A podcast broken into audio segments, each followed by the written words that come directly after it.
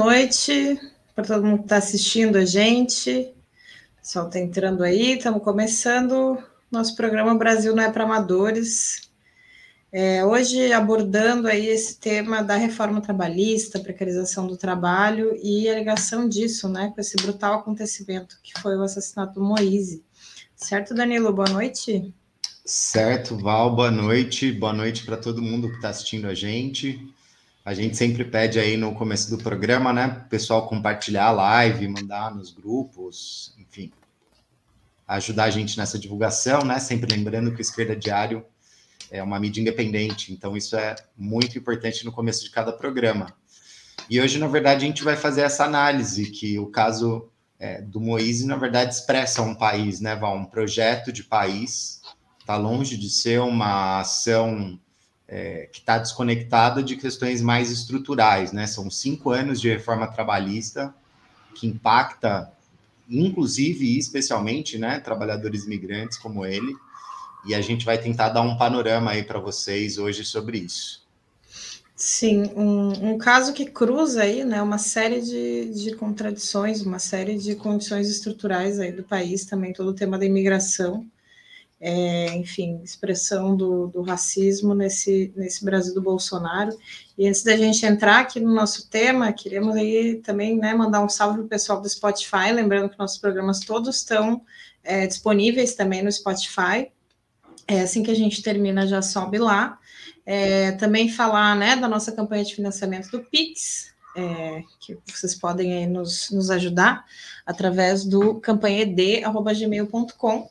É, e relembrar, né, com a proximidade do 8 de março, nós estamos também fazendo uma campanha é, de lançamento e pré-venda do livro Nós Mulheres, o Proletariado, é, que inclusive nesse final de semana nós publicamos o prefácio escrito pelas nossas camaradas é, Diana Assunção e Letícia Parques, é, e o livro aí é da Josefina Martinez, é, com belíssimas ilustrações, inclusive da artista Emma Gasco. Então, quem quiser já adquirir o seu livro, é, ele vai ser lançado oficialmente agora em março e através do Catarse ele pode, pode fazer essa aquisição e, e, enfim, ajudar a gente aí a fazer esse lançamento, mais uma pequena contribuição aí à luta das mulheres é, às vésperas do 8 de março. É, e, bom, né, Danilo, antes da gente entrar, acho que vale a gente comentar brevemente aí, nesse caso do, do tal do Monarque, que andou conhecido nas redes é, hoje por Monase, né, é, depois de falar tamanhas, tamanhas sandices a respeito do, do suposto direito dos nazistas é, se organizarem em partido, a gente perguntou, né, quem que é esse monarca? Para quem não sabe, ele, é, ele inicia a sua vida youtuber como, como comentador de videogame, é, para se alçar aí como uma grande figura estúpida da extrema direita, né, Danilo? É, exatamente. As declarações, enfim, de um babaca completo. Agora ele foi nas redes aí dizer que estava bêbado, né? É, então, tá bêbado, as pessoas estão tá dando declaração que é, ser anti-judeu é um direito, atrocidades desse tipo, né? E que a liberdade de expressão tem que ser garantida aos nazistas, todo tipo de coisa que inclusive foi apoiado né, pelo Kim Kataguiri, que é o garoto propaganda aí do Moro, do MBL. É, inclusive a Tabata Amaral estava nesse programa, né? É, que agora está no PSB, antes no PDT, e ela é, se opôs a essa perspectiva, né? O mínimo, mas ali numa perspectiva também de dialogar, depois no fim do programa tirou até foto, etc. E gerou um até rechaço imenso. Um story, é, isso nas redes, eu acho que inclusive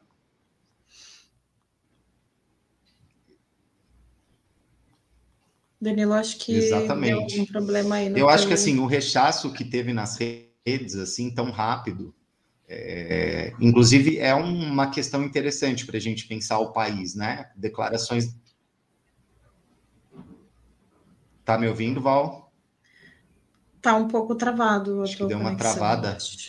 Agora voltou. Só a imagem não tá perfeita. Melhorou? Sim. Tá Tá bom? Todo mundo tá me ouvindo aí? Deixa eu dar uma olhadinha no chat aqui. Agora é, foi. Então vamos lá, agora parece que foi. O Pedrão aqui que está ajudando a gente, tá, tá dando essas dicas. Mas eu acho que é uma expressão do país, o rechaço tão grande que teve nas redes, essas declarações absurdas. É, enfim, o, não é o, a, o primeiro tipo de declaração absurda que esse cara dá, ele já foi racista publicamente, é, entre várias outras coisas. Nem falar outras figuras da direita que deram declarações assim. E o nível do rechaço foi importante, então é um ponto a se pensar. Ao mesmo tempo, a gente vê aí outras figuras. É, do regime político, inclusive figuras bem reacionárias, como Alexandre de Moraes, é, saírem declarando, se declarando como defensores do, é, do Estado de Direito, né? É, então, assim, em primeiro lugar, o, o, próprio Alexandre de Moraes, que teve à frente da Polícia Militar do Estado de São Paulo, né? É, uma corporação estatal que tem vários fátio ali, ou protofátio, né? E vindo com esse tipo de declaração demagógica, é, como se eles fossem né, agora os, os, defensores da democracia, nem falar no papel, no golpe institucional, tudo isso que vocês já sabem. O Gilmar Mendes também, né? O Gilmar Mendes é impressionante. Toda ação que ele vai ler, a peça que ele vai ler, ele faz propaganda é, antissoviética, né? Ele fala uhum. como soviéticos, etc. Então são figuras grotescas e reacionárias que agora querem se colocar como é, defensores da democracia, etc. É, e aí, inclusive, é um tema a gente para a gente é, refletir, pensar porque isso entrou, né, no debate da opinião pública, é, inclusive no próprio Esquerda Diária, a gente está lembrando de alguns momentos históricos é, que foi a classe trabalhadora que varreu, né, esse tipo de escória, esse tipo de perspectiva da organização nazi em partido. No Brasil, a gente tem o caso da Revoada dos Galinhas Verdes, em 1934, é, através de uma frente única impulsionada pelos trotskistas. É um exemplo histórico que a gente tem, é, retoma sempre, mas entre vários outros na história, né? Então, assim, do ponto de vista da perspectiva e de, enfim, é, um basta, né, que declarações desse tipo é, é, aconteçam, que essa perspectiva seja ventilada publicamente é, de um jeito tranquilo. Na verdade, deveria ter um debate, né, uma politização extrema é, na classe trabalhadora, no, nos movimentos sociais, é, dessa perspectiva de organização, de combate a esse tipo de coisa, independente do Estado, inclusive, né? Que agora a extrema-direita já está vindo com um papo de igualar o nazismo com o comunismo, que é uma sanha histórica deles, né? Eles só não uhum. dizem como os industriais europeus que enriqueceram muito com Hitler até hoje têm as suas, os seus monopólios lá, né? É, e, obviamente, querer o, o, que é uma política ideológica permanente da burguesia de é, fazer essa, esse sinal de igualamento, essa mistura entre o comunismo e a degeneração stalinista, é, justamente para igualar nazismo e comunismo e já fazer aí uma propaganda anticomunista. Então, todos esses temas estão muito fortes aí, como né, dois membros do STF se posicionaram para além das redes sociais, para além do Twitter, e é um fator que a gente tem que, enfim, seguir acompanhando e relacionar com as outras dinâmicas no país. Sim. Bem, bem importante, na verdade, todos esses elementos que tu coloca, porque realmente, né, ver essas figuras do regime político que, enfim, são responsáveis, inclusive, pelo nível de degradação bonapartista que se coloca hoje no regime, é, posando aí de democráticos, né, buscando dar uma resposta por dentro do Estado, é, ao rechaço gerado é, enfim, é bem sintoma é, da, da situação. Mas, enfim, dito isso, depois vamos seguir aí os desdobramentos desse, desses ocorridos aí, é, e entrar um pouco mais né, nesse, nesse no, no, nos temas que a gente veio abordar hoje, é, em primeiro lugar, como, como o Danilo colocou, eu também peguei um pouco, esse assassinato do Moise, Moise, enfim, um jovem trabalhador congolês, é, migrante, que veio para cá, enfim, do, em 2011 também, fugido de uma situação ali de, de, de guerra e conflito, né, no, no Congo, é, assim como vamos desenvolver hoje, enfim, a, a situação de muitos, é, muitos imigrantes, né, aqui, é, e recoloca justamente essas discussões a respeito da precarização do trabalho, é, da situação de conjunto da, da população imigrante. É, é expressão né, desse racismo estrutural perverso. É, e não é à toa que, inclusive, é, logo em seguida desses ocorridos, né, aconteceu também o assassinato do Dorival Teófilo Filho, em São Paulo, aliás, em, em São Gonçalo, no Rio de Janeiro, é, com um sargento da Marinha dizendo que confundiu com um bandido, que é um, um discurso bastante comum, na verdade, é, de, enfim, uh, confundir, confundir pessoas negras com bandidos, e isso, como se isso justificasse, né, é, tirar a vida de alguém. É, então, uh, essa, essa sequência de, de acontecimentos é, é bastante emblemática, é, no sentido de, de expressar é, um pouco, enfim, né, um pouco da situação do Brasil. É, inclusive, a, a, ligação com a reforma trabalhista é bastante direta, porque a, a situação que, que colocou é, a vida do Moise, enfim, fora, foi justamente uh, ele ir reivindicar os dias que ele tinha trabalhado é, no quiosque é, e não tinha recebido. É, enfim, uma vida bastante precária, né, sem carteira assinada, informalidade, enfim, pessoal, agora, é, no, durante esse período, né, de, de verão, muita gente busca empregos desse tipo em quiosques e beira da praia e outros lugares turísticos, é, e, e, tem uma, uma massa de imigrantes bastante grande aí nessas, nessas condições, é, e esse, é, essa, esse acontecimento gerou uma repercussão bastante grande, é, uma repercussão, enfim, que foi para além, inclusive, né, de, de setores do, do progressismo, é, artistas, jogadores de futebol, é, figuras políticas de praticamente todos os espectros políticos se posicionaram e a gente vai desenvolver também um pouco é, o porquê né, dessa, dessa tamanha comoção.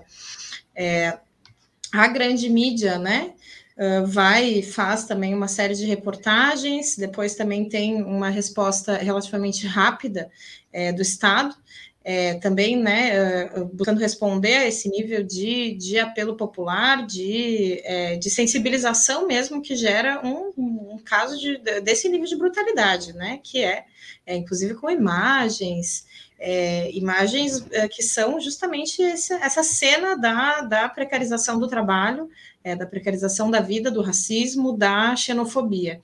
É, daí, enfim, no, no decorrer dos, dos dias, uh, foram sendo convocadas algumas manifestações, é, particularmente no sábado, várias cidades do país tiveram manifestações, em São Paulo, no Rio de Janeiro, foram manifestações uh, até expressivas, juntando ali alguns, alguns milhares de pessoas.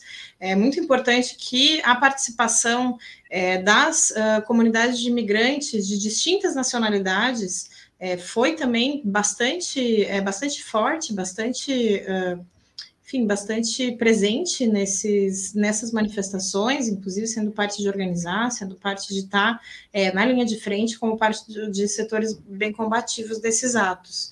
É, foram atos, em geral, bastante de vanguarda, né? Foram importantes, mas uh, Uh, bastante de vanguarda, tendo em vista também o tamanho da repercussão, é, e que, sem dúvida, eles poderiam ter sido bem maiores, né? Maiores uh, uh, em, em, dimensões mesmo, é, não fosse, enfim, uma política que é que é das grandes centrais sindicais, dos sindicatos, de simplesmente não encampar o chamado a esses atos, simplesmente não, é, não, não não, não ser parte, né, de convocar, de batalhar é, para que se massificasse, é, assim como agora também, né, Danilo, não indica uma continuidade dessa luta aí é, por justiça para o Moise. Exatamente, Val. E assim, para pegando esse panorama que você pegou, do ponto de vista da análise é importante nacional do país, né? A expressão política que teve é, é teve impacto, é, um, atos de vanguarda é, consideráveis que poderiam ter sido maiores, né, não fosse essa política que você desenvolveu. E a partir disso, a gente relacionado do ponto de vista da análise algumas questões, é, começando de aspectos mais estruturais para depois chegar a, a, a, temas mais conjunturais, né? Mas é, justamente se tratando de uma análise, enfim, do, da conformação social brasileira, né, é uma ligação muito orgânica é, entre imigração e precarização extrema do trabalho.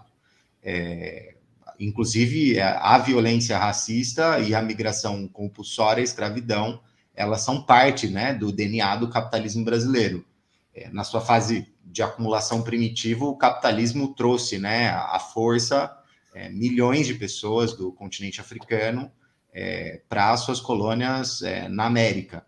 É, inclusive, isso foi uma condição fundamental para o desenvolvimento do capitalismo, é, e, enfim, é, é, justamente o que a gente está debatendo hoje, do ponto de vista da reforma trabalhista, está relacionado e conectado com essas questões mais estruturais. Inclusive, quando a gente vai analisar essa herança escravocrata e racista do regime brasileiro, né? é, tem alguns dados que eles são muito categóricos é, é, desse ponto de vista, dessa expressão. Por exemplo, um dado, né? É, de acordo com o um levantamento é, do Observatório de Migrações Internacionais, o salário médio de um imigrante da República Democrática do Congo é R$ 1.862 né, no Brasil, que é muito abaixo da média geral de imigrantes, que é 4.878, que envolve, enfim, várias nacionalidades mas também é abaixo do que a média geral dos imigrantes africanos, que é 2.698. É, inclusive no Brasil, e aí esse tema vai passar a nossa análise também, né?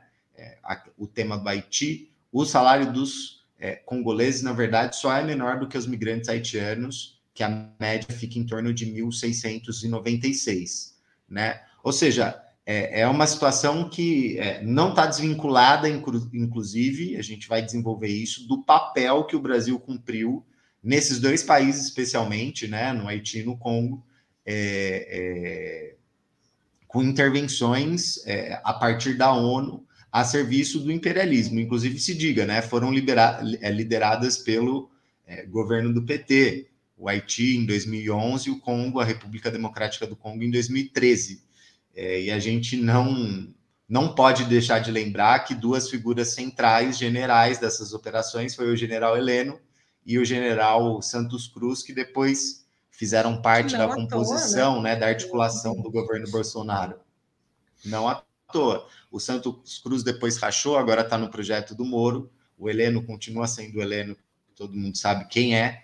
É, enfim, foram ações que foram caracterizadas por uma ação repressiva muito grande, várias denúncias de violência, de estupro da população local, é, enfim, estava a serviço de manter os interesses imperialistas é, desses países com a demagogia, né, é, de que eram, na verdade, forças de paz, de manutenção da paz, que a gente sabe que, na verdade, isso é para justificar a intervenção militar, né, dar legitimidade internacional para ela, né, Val?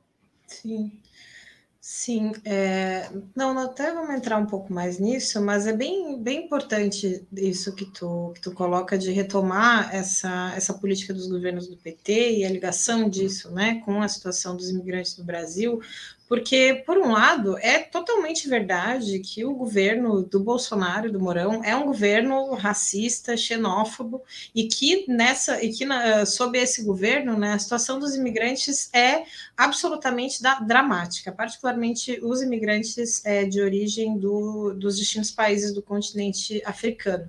É, agora, não, não, não dá para pensar né, e considerar que isso tenha começado agora, né?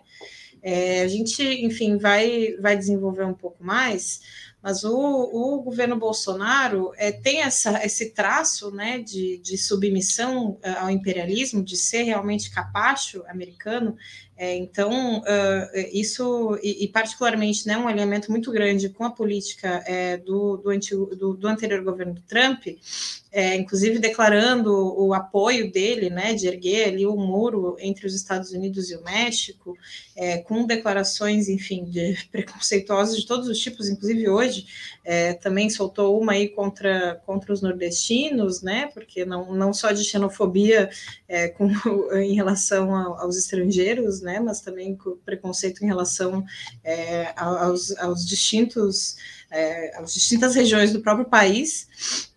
É, mas, enfim, o fato é que é, logo que o Bolsonaro tomou posse, é, ele, ele, ele, ele, ele tirou o Brasil é, do, do Pacto Global em relação à imigração, justamente alinhado ali com o Trump, que naquele momento ele dizia que a maioria dos imigrantes não tinham boas intenções e tal, é, mas alinhado desde o início com o Trump em relação a esse tema, né? É, aliás, não só com o Trump, né? A nível internacional, qualquer uh, reacionário xenófobo, o, o Bolsonaro também uh, sempre fez questão de se alinhar, como o Salvini italiano, né? Também o Orbán é, húngaro, que também diziam, enfim, que a imigração africana, que a imigração muçulmana é, na, na Europa eram grandes ameaças à civilização ocidental, é, em declarações, enfim, extremamente é, xenófobas também figuras com as quais o Bolsonaro aí não deixa de, de expressar o seu, a sua afinidade, né, Magrão? Exatamente, não, justamente essas declarações. O, o, Bolsonaro sempre se localizou desse ponto de vista, né, de ataque aos imigrantes, e isso está relacionado depois quando a gente vai entender o porquê é, essa reação extrema, violenta é, contra o Moise quando ele vai pedir o salário dele. É, isso faz parte de um projeto político né, do governo Bolsonaro. E, e, justamente esse contexto internacional que de articulação com outras figuras que você estava desenvolvendo, Val, ele se insere num, num, marco de uma explosão migratória no mundo, é, que inclusive em boa parte é, é foi muito é, movimentada, né, se desenvolveu muito em função da crise de 2008, o impacto da crise capitalista em vários países, outros fatores também. É, e, enfim, inclusive as Nações Unidas declaram aí que a gente está é, num dos momentos de maior fluxo migratório da história, né? É, uns dados que eles é, publicaram em 2019, é, eles afirmam que tinham 270 milhões de pessoas vivendo fora do seu é, país em 2019. E o Bolsonaro estava dando todo esse tipo de declaração junto com o Trump, é, enfim, ao mesmo tempo que tinha aquelas cenas chocantes das pessoas morrendo, tentando atravessar o mar Mediterrâneo, naquelas balsas é, lotadas, é, inclusive situações drásticas, inclusive na América Latina, o Bolsonaro com todo tipo de retórica né, xenofóbica contra venezuelano, contra cubano, tudo isso criam, né, tipo, justamente é, essa concepção é, é, contra os imigrantes que, é, é, é, que ele é parte fundamental de, de fomentar e querer que isso ganhe força no país. Inclusive, assim, não começa de, de hoje, né? nem com Bolsonaro no governo. Quando ele ainda era deputado federal, ele, inclusive, deu declarações como deputado, dizendo que os imigrantes refugiados no Brasil eram uma ameaça, uma escória do mundo, né? É, nas palavras dele, é, é, ele disse que um, se as Forças Armadas tivessem um, um efetivo reduzido, né, é, ele disse que teria menos gente na, nas ruas para fazer frente aos marginais do MST, haitianos, senegaleses, bolivianos e tudo que é escória do mundo que agora a gente que está chegando, os sírios também. Ou seja, sempre foi uma perspectiva que coisa claramente... mais nojenta, né? É. É, Exatamente. Como que, é com como que o governo dele não seria um terreno mais favorável para uma barbárie como essa que aconteceu com Moisés, né? E que, inclusive, transcende o, o, o, ponto de vista da retórica xenofóbica do governo, né? Isso também se expressou em portarias e documentos oficiais. Por exemplo, a portaria número 666, do dia 25 de 7 de 2019, do Ministério da Justiça e Segurança Pública. A gente é, trouxe é, ela como um exemplo. Nela, nesse dispositivo, é, se faz menção como uma pessoa perigosa, todo imigrante é, refugiado ou que queira é, entrar no Brasil. É, inclusive, vale dizer que no caso do Moise, por causa de toda a repercussão que teve, o Moro foi uma das figuras de direita que foi lá se manifestar publicamente, né? É, contra o que tinha acontecido. Inclusive, uma Sim, mas a data da portaria não deixa dúvidas, né? Era ele o ministro na época. Era ele o ministro da época, mas só antes disso, é, inclusive uma figura como o Moro, é, enfim, reacionário do jeito que é, o defensor do, é, de, da diminuição da maioridade penal, tudo que vocês, excludente de licitude, tudo que vocês conhecem, falando isso, na verdade, é um sintoma nacional é, que a gente tem que analisar. Mas o próprio Moro ele foi é, é, questionado, né, pelo Alto Comissariado das Nações Unidas em relação a essa portaria, porque ele era o ministro, o ministro da Justiça e ele compartilhou a resposta de uns juristas evangélicos é, defendendo a portaria, enfim, atacando os imigrantes. Ou seja, é, mostra que, na verdade, é, a demagogia do Moro é, é, absurda. Foi parte integrante desse governo com toda essa política que a gente estava é, é, discutindo. Inclusive, diante de tudo isso que a gente está analisando, não é uma surpresa quando a imprensa começou a noticiar, a vincular que aquelas dos quiosques onde ele foi assassinado, elas são áreas dominadas por milícia, né? Inclusive que um policial fazia parte da gestão de um deles, que é justamente a base mais próxima do Bolsonaro e que ele sempre defende ela e sempre é, é, coloca né, essa base como parte da sua política, ligações muito orgânicas, como inúmeras expressões é, é, é que já tiveram. Justamente a, a, toda a política que o Bolsonaro foi fazendo durante esse período tem uma expressão direta aí nesse caso. É, é, inclusive agora, né, a família do Moisés está denunciando a perseguição de policiais, intimando eles, é, que é justamente parte né, da, da base do próprio Bolsonaro, né, Val? Sim. É, não, esse, esse tema da portaria é bem importante também, essa, essa é, enfim, né, a família em risco por causa dessas ameaças aí de policiais, é, inclusive, essa portaria, essa 666, depois ela é, ela é substituída por uma que é a 770, né? Que, na verdade, assim, a 666 foi bastante criticada, inclusive internacionalmente é questionada, como tu colocou, mas a grande mudança entre essa e a 770 é que a deportação sumária é, de imigrantes, numa estava 48 horas e na outra tinha um prazo daí de cinco dias. Então, na realidade, é uma medida, enfim, bastante é, cosmética e que, que também e toda essa situação recoloca a necessidade de revogação imediata desse tipo de, de medida, né? É, e, e, e, bem, como tu também tinha, tinha mencionado, Danilo, é, a situação né, da população imigrante, uh, tanto da, da, República Democrática do Congo, quanto do Haiti, quanto de outros países, é, ela tem esse histórico, e particularmente é, o, e, e, o, no governo Bolsonaro essa situação é mais dramática, mas esse histórico ele também remete aos anos do governo do PT. É, a ocupação uh, das tropas brasileiras no Haiti, como tu tinha pegado um pouco, que, que foi a MINUSTAH, é, que tem o nome, enfim, é, terrível né, e mentiroso de Missão das Nações Unidas para Estabilização do Haiti, é, ela durou 13 anos, foi ali, enfim, até 2017 ainda estava em curso, ela inicia, então, né, ali no governo Lula, bem no momento em que o governo buscava ali uma cadeira é, no Conselho de Segurança da ONU é, e se dispôs a esse papel de linha auxiliar do imperialismo é, nessa ocupação militar do, do Haiti, é, que se justificava, inclusive, do ponto de vista da política do imperialismo, por, por causa de uma profunda convulsão social que estava em curso no país, inclusive o Haiti é, já há vários anos, na verdade, né, passa por ciclos de revoltas e convulsões sociais é, em distintos níveis, é, justamente né, pela situação de fome, miséria, espoliação imperialista a, a qual é, o povo é submetido.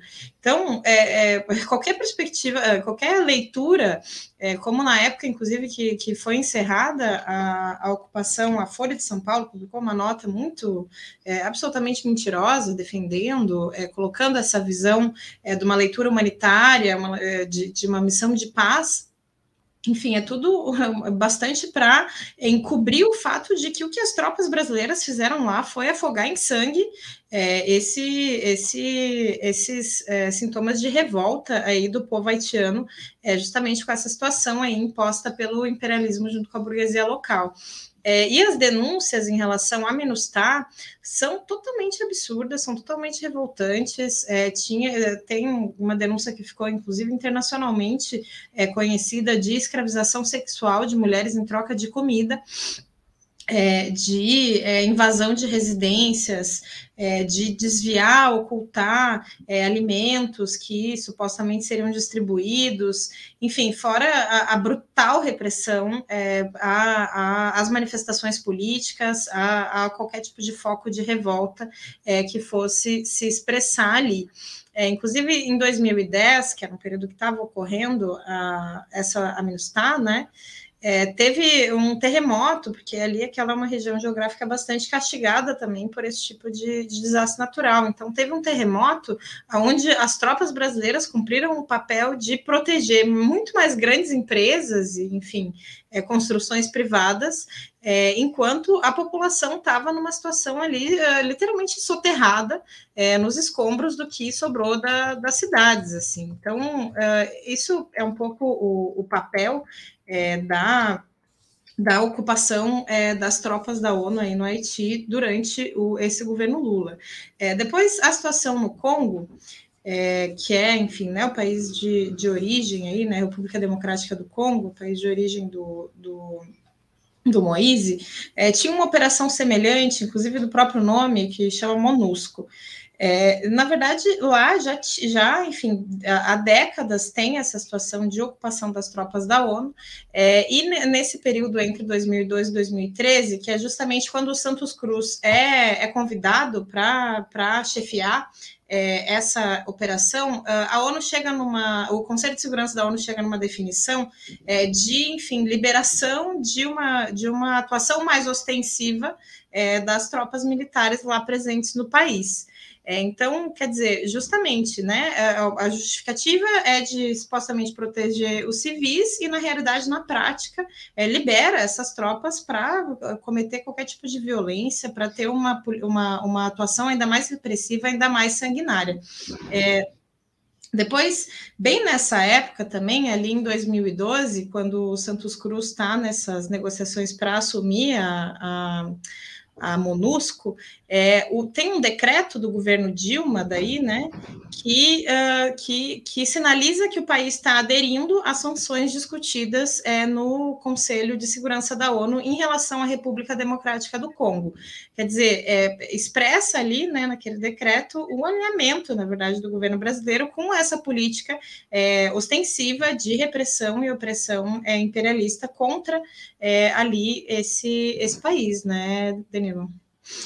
Exatamente, Val. É muito importante essa retomada. Né? A gente pegou questões ali estruturais da formação do capitalismo brasileiro, a política atual do Bolsonaro, e mostrando que, na verdade, essa situação, é, o problema é, estrutural de trabalhadores migrantes no Brasil vem, inclusive, de governos é, ditos progressistas, como é, foram do PT. E por que, que é importante essa análise de conjunto e a gente pensar como isso impacta no programa político diante de uma situação como essa?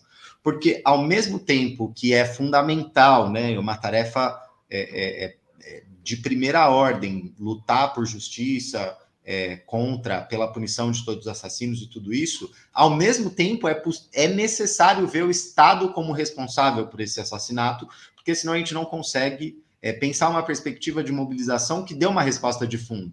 Se a gente pensar o conjunto da articulação de todos esses fatores que a gente estava é, desenvolvendo, a gente vai ver que esse conjunto de coisas que levaram ao assassinato do Moise, né, que conduziram até o assassinato do Moise e de outros é, tantos. Então, é, é agora o pai está, que é o administrador desse estado cheio de miliciano e policial carioca, está fazendo demagogia é, entregando a administração dos quiosques para a família é, do Moise como se isso é, reparasse e resolvesse, né? É diretamente uma ação do Estado para tentar se livrar justamente dessa responsabilidade, né? A própria Letícia Parques, no ato em São Paulo, ela deu uma declaração importante. Ela falou: o assassinato do Moise é uma prova, ela é uma expressão, é, ela é um símbolo da reforma trabalhista no Brasil racista do Bolsonaro e Mourão, porque justamente era a negociação do empregador e do empregado, que justamente a gente viu é, onde dá uma negociação desse tipo, né? Mas mais ainda, se a gente for pensar o processo de militarização permanente do Rio de Janeiro, toda a expansão que teve das UPPs, né? É, inclusive durante os governos do PT, essa política permanente de agressão xenofóbica do governo Bolsonaro e Mourão, esse conjunto de fatores expressam aí uma política de Estado é, de manter esse setor na superexploração é, com condições é, é, é, de vida muito precárias e que justamente colocam né, esses setores da classe trabalhadora numa, numa situação de vulnerabilidade extrema. Né? Então, desse ponto de vista programático, acho que é um fator que vale enfatizar como articular as questões e ver a responsabilidade né, do Estado brasileiro nessa situação que ela é, enfim, categórica, né, Val? Sim, categórica é, de conjunto, né? E essa resposta rápida do Estado, na verdade, ela, ela em primeiro lugar afirma, né, essa responsabilidade, porque é uma maneira de, pela via dos seus governantes, se livrar dessa responsabilidade, é, mas também, enfim, justamente frente à repercussão que teve, é, busca busca é, evitar que, que qualquer tipo de expressão de revolta eventualmente saia do controle. É, e essa ligação que a, a Letícia é, faz na fala dela, né, em relação à reforma trabalhista, que depois também é, a Carol no Rio de Janeiro, enfim, em todos os atos que a gente participou, que a gente interviu, fizemos questão de ressaltar essa ligação, é bem importante, né? Porque sem dúvida é uma expressão é, desse ataque que está aí, enfim, completando uh, seus quase cinco anos, aprovado pelo governo golpista do Temer, é, do MDB, né? Na época é, PMDB, que é um ataque, na verdade, que tem um, um elemento estratégico do ponto de vista da burguesia, né? porque modifica uh, bastante de conjunto as relações trabalhistas em pontos fundamentais é, e, e, busca e, e, consegue garantir no imediato é, maiores taxas de lucro para as patronais é, retirando né, justamente direitos uh, historicamente conquistados aí pelos, pelos trabalhadores do Brasil. São, enfim, mais de 200 dispositivos da CLT que foram é, modificados justamente nesse sentido mais desfavorável, né, mais, é, de mais precarização, de mais flexibilização. É, na época diziam né, modernização, inclusive Temer uh, tratava como ponte para o futuro, é, ponte para um futuro de miséria, de exploração, um futuro de, de mais precarização do trabalho é, enfim, muda tempo de jornada, uh, descansos remunerados, é, muda férias, permite que, que seja mais parcelado e, enfim, mais. É, que praticamente, praticamente os trabalhadores quase nem sentem né, as suas férias. É, também a Justiça do Trabalho é, vira Uh, uh, e, e, os processos né, contra as empresas uh, viram estão cada vez mais raros, porque inclusive prevê que os trabalhadores que processam eles podem ter que pagar o, os custos. Então isso para além né, do contrato intermitente, dos contratos parciais, é, e disso que e dessa previsão de que o que é negociado se sobrepõe a tudo que é legislado, e essas negociações elas podem ser coletivas ou individuais é, que foi um dos pontos que foi bastante discutido e que mostra aí a sua, a sua face mais perversa, né, em relação ao Moise, ainda que o Moise uh, vivia na informalidade, sem nenhum direito é, previsto. É, depois tem outras medidas que são, enfim, eu tenho uma que, que é bem emblemática também, que é a previsão de que mulheres gestantes elas podem trabalhar é, em locais de insalubridade mínima e média, elas só vão ser trocadas se forem em insalubridade máxima. Isso no mesmo país onde as mulheres seguem sem ter o seu direito ao aborto legal, seguro e gratuito. É, então, no caso, assim, uh, se, se a mulher está numa tá, tá grávida, enfim, ela pode se expor a qualquer tipo de risco, ela só não pode escolher né, a respeito do seu próprio corpo. Um pouco essa a lógica aí da, da reforma trabalhista. É, depois, enfim, né, outras medidas é, também são previstas e a pandemia ela cumpre um papel bastante fundamental em implementar mais até o final nos locais de trabalho é, essas medidas, porque elas foram encontrando, né, é, resistência dos trabalhadores, não a nível de, enfim, uma luta de classe generalizada, mas, enfim, os, os ataques muito, muito importantes, na verdade, né? Que, e, e, que a pandemia criou condições mais favoráveis para que eles fossem é, impostos. É, depois, o governo Bolsonaro, inclusive, aprofunda uh, pontos e, e, flexibiliza ainda mais essas relações de trabalho através de medidas é, provisórias, né, também ao longo da pandemia, para favorecer também é, as patronais. É, e eu acho que é importante a gente lembrar também que lá em 2017, a aprovação da reforma trabalhista, ela foi bastante determinante na correlação de forças a nível nacional. É, no primeiro semestre de 2017, a gente já comentou isso algumas vezes, mas vale sempre retomar, porque teve várias manifestações importantes, inclusive no 29 de abril ocorreu uma paralisação nacional, uma, uma greve geral é, que envolveu muitas capitais, que de fato paralisou é, os trabalhadores, enfim, milhões de trabalhadores no país todo. É, E, e, tinha a convocatória de uma nova paralisação nacional que estava marcada para o dia 30 de junho. É, só que entre uma data e outra, na verdade, as centrais sindicais, como a CUT, que é dirigida pelo PT, né, a CTB, é, que é encabeçada pelo PCdoB, é, mas também as centrais sindicais mais de direita, mais mafiosas, como o GT, Força Sindical, elas foram desmontando a mobilização justamente porque elas negociavam com o governo uma promessa de que uh, se manteria o imposto sindical. É, e, e, isso uh, se dava, né? Esse desmontar da mobilização ele foi se dando apesar de uma disposição que se expressava nos locais de trabalho é, para de fato paralisar, né? Porque tinha se visto um pouco, a, a, tinha sido uma grande amostra da força dos trabalhadores o 29 é, de abril ali há alguns meses atrás. É, só que o que os trabalhadores viram foram, foi justamente as suas direções traindo, desmontando, tirando todo o peso, é, de fato, é, revertendo qualquer possibilidade de, de mobilização, é, deixando o caminho completamente livre justamente para a aprovação da reforma, que foi literalmente dias depois. Não é à toa que ela é sancionada, ela é assinada pelo presidente golpista Temer em 13 de julho. É importante ver o calendário, porque realmente, menos de 15 dias depois, um ataque dessa magnitude, depois da traição das centrais, um ataque dessa magnitude é aprovado. É, e, aliás, é importante dizer que o imposto sindical não foi mantido, que essa, essa promessa que tinha não foi cumprida, né? E isso, é, inclusive, foi um enfraquecimento importante é, dos sindicatos, de um modo geral.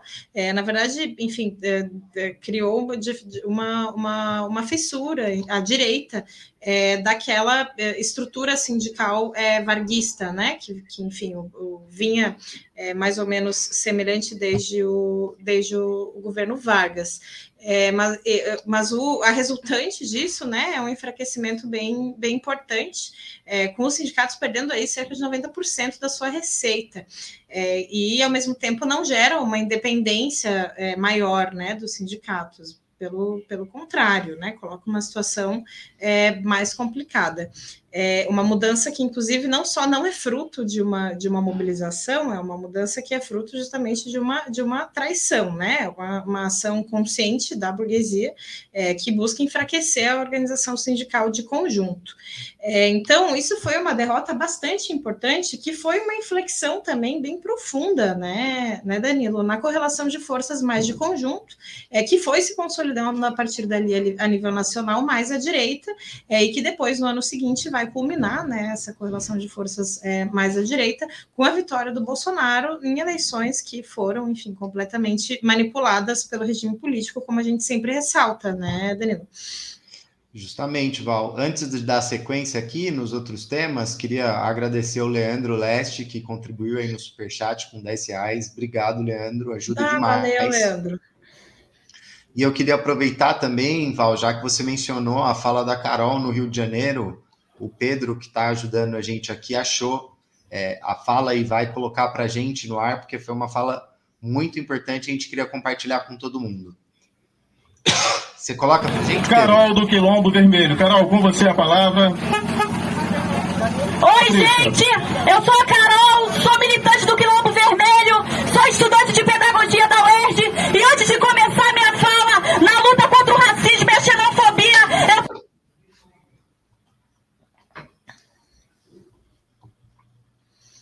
Hum, acho que, que deu um problema na transmissão.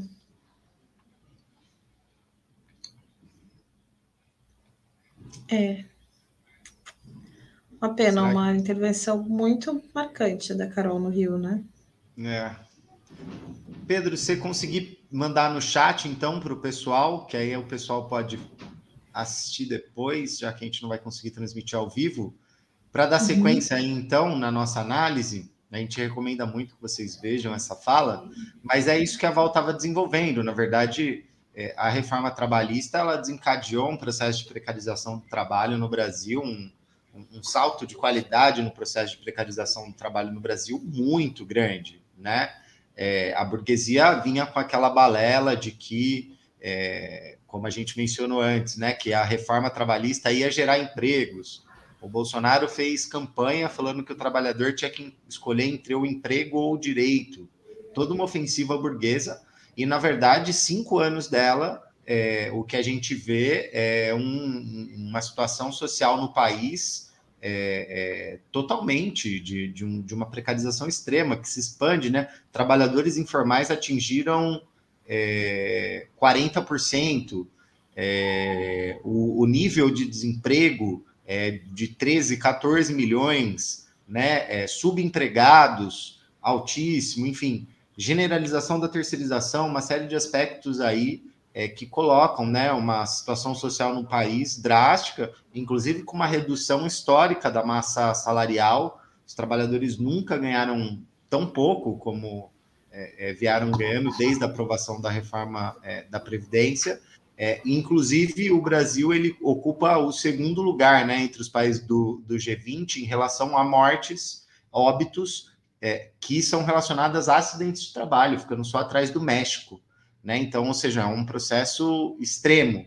E esse papel que a burocracia sindical cumpre, que a Val estava desenvolvendo em relação às traições da mobilização de 2007, que era um momento que existia mobilização que poderia barrar essa reforma, elas são, enfim, é, bastante importantes para a gente analisar. Inclusive, tem um, um nexo desse momento para o atual, né? Porque justamente um dos grandes chefes aí dessas burocracias, o Paulinho da Força, da Força Sindical, declarou recentemente que não tem nenhum interesse em revogar a reforma trabalhista. O mesmo que está sendo parte da articulação da chapa Lula-Alckmin, né? uma questão que a gente já veio analisando no programa e que é muito importante, é, é, é, e que inclusive foi naquele contexto daquelas discussões, né? Quando Lula, Gleisi deram algumas é, declarações que iniciais que pretendiam revogar a reforma trabalhista, como estava acontecendo na Espanha, e na verdade, como a gente analisou aqui, em primeiro lugar, né?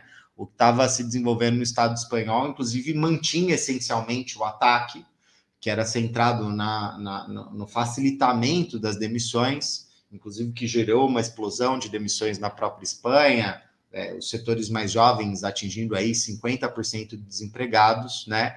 é, níveis altíssimos, mas que, inclusive, aí, em momentos consecutivos a isso, a gente viu que não, é, não passava de demagogia do próprio Lula, que depois recuou com isso, o próprio Alckmin é, esbravejou alguns setores do mercado financeiro também, ele falou, não, veja bem, não é assim. Mas, assim, é uma... É, toda uma composição social do país que teve articulação é, é, de vários setores para se implementar a reforma trabalhista, que tem agora, né, nesse caso do Moise, uma expressão brutal dela e que vai continuar sendo uma realidade do país daqui para frente, né, Val?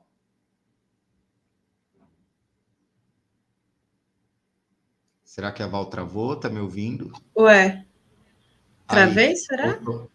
Não, agora você voltou. tá. Acho que tinha me mutado aqui, eu não vi.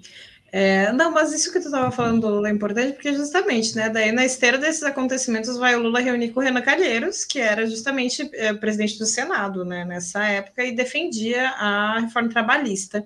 É, não só a reforma trabalhista, mas também o teto de gasto e todos esses ataques que tu mencionou, que passaram ali é, naquele momento.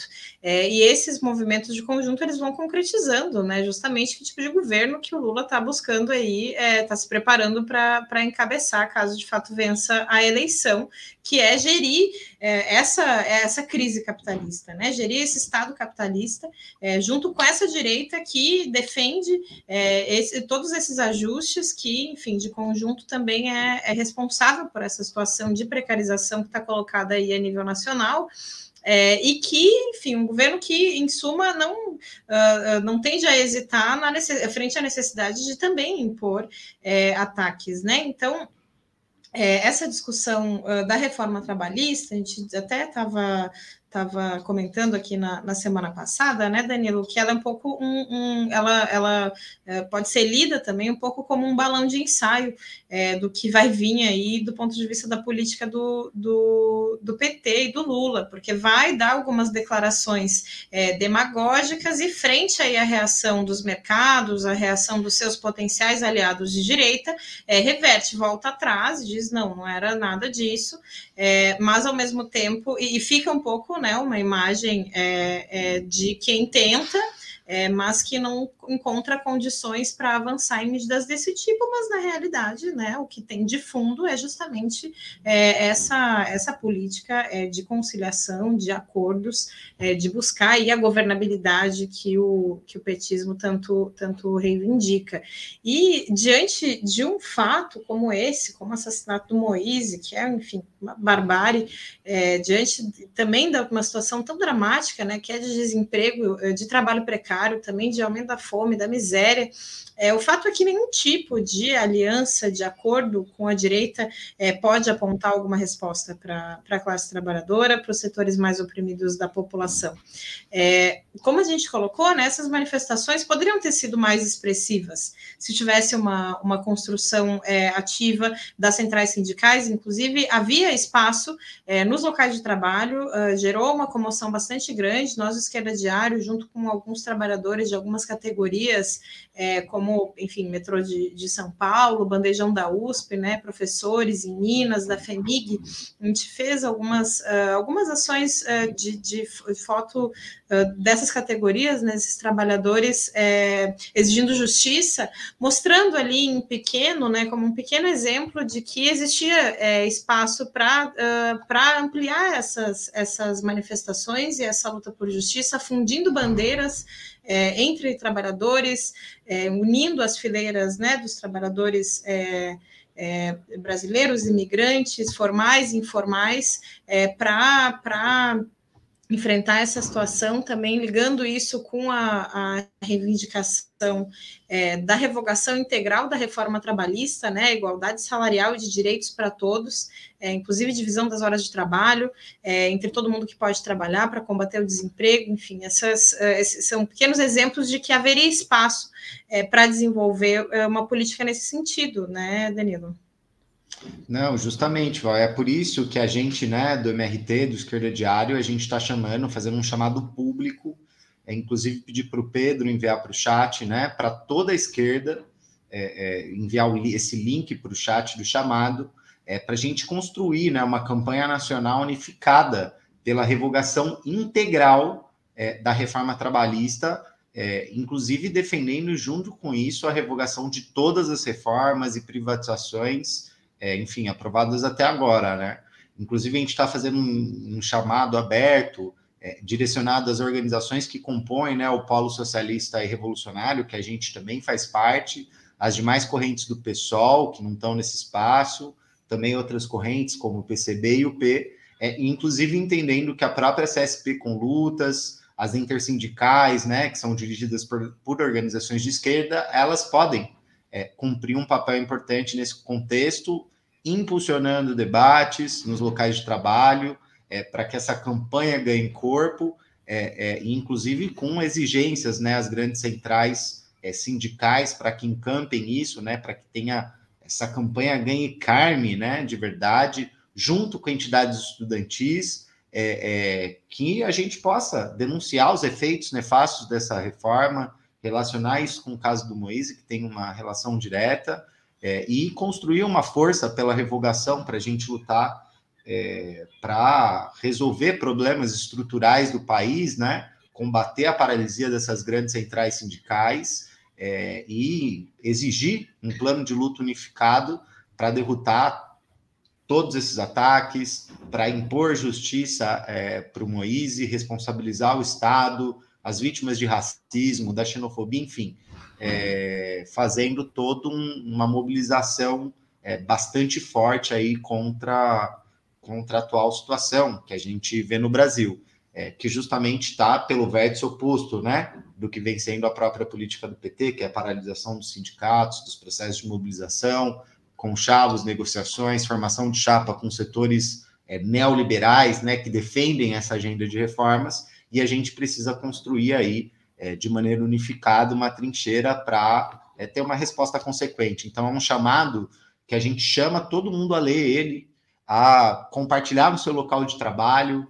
com seus familiares, com gente próxima a você, para a gente conseguir fazer com essa campanha é, que ela tenha força, né? Compartilhar nas redes sociais também, dar visibilidade à campanha e a gente construir de uma maneira unificada é, uma campanha é, é, desse tipo, né, Val? Sim, Danilo, bem, bem importante isso que tu está colocando. Não sei, tá me ouvindo? Que parece eu ouvindo. que eu tô meio travada. Ah, tá. Não, que eu estava acompanhando aqui no YouTube, parecia que eu tinha travado. É, não, mas é bem importante aí chamar o pessoal que está comentando no chat também a ajudar a gente a difundir esse chamado a, a, levantar essa campanha frente a essa situação, porque acreditamos que pode cumprir um papel importante. É, e para finalizar aqui o nosso programa também, a gente queria é, comentar a respeito de um grande exemplo que vem da Argentina. Hoje é um dia que a esquerda argentina está é, tá saindo às ruas novamente, assim como fez em dezembro do ano passado, é, para rechaçar justamente o, o acordo que está se costurando aí para esse país é, com o FMI. É um acordo, enfim, que é um conjunto de medidas é, antipopulares, enfim, é, aumento de contas e tarifas, ainda mais, né?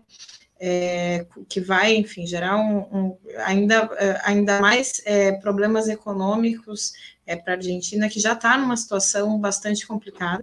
É, também no Esquerda Diário, a gente fez a tradução do documento que vai ser lido hoje aí nessa manifestação impulsionada é, pela Frente de Esquerda e dos Trabalhadores, é, da qual o PTS, a organização irmã do MRT na Argentina, é a maior organização e está aí à frente também com seus parlamentares, colocando todas as suas forças é, para massificar essa mobilização, que é um importante exemplo, na verdade, é, para a esquerda e para o conjunto dos, uh, dos ativistas, enfim, aqui no Brasil também essa, essa situação que a gente está, né, Danilo? Justamente, Val. E também, antes da gente terminar o programa, chegando agora no fim mesmo, também agradecer a Daiane e Cristina, que deu uma contribuição aí no super chat também, e agradecer todos os comentários, é, todo mundo aqui participando do chat, dando boa noite, boa noite para todo mundo. É, o Eduardo, né, falando do fim do imposto sindical, é, é o Edson agradecendo, o Eduardo falando sobre o questionamento das burocracias. Obrigado, gente, por ter participado. E lembrando, né, agora nosso programa é quinzenal. Daqui 15 dias estamos de volta, né, Val, para novas análises aí. Certo, e até lá, né, acompanhe aí a vida política do país, a luta de classes na sua mão pela via do Esquerda Diário. Valeu, gente. Boa noite. Até daqui 15 Valeu. dias. Valeu. Boa noite. Até mais.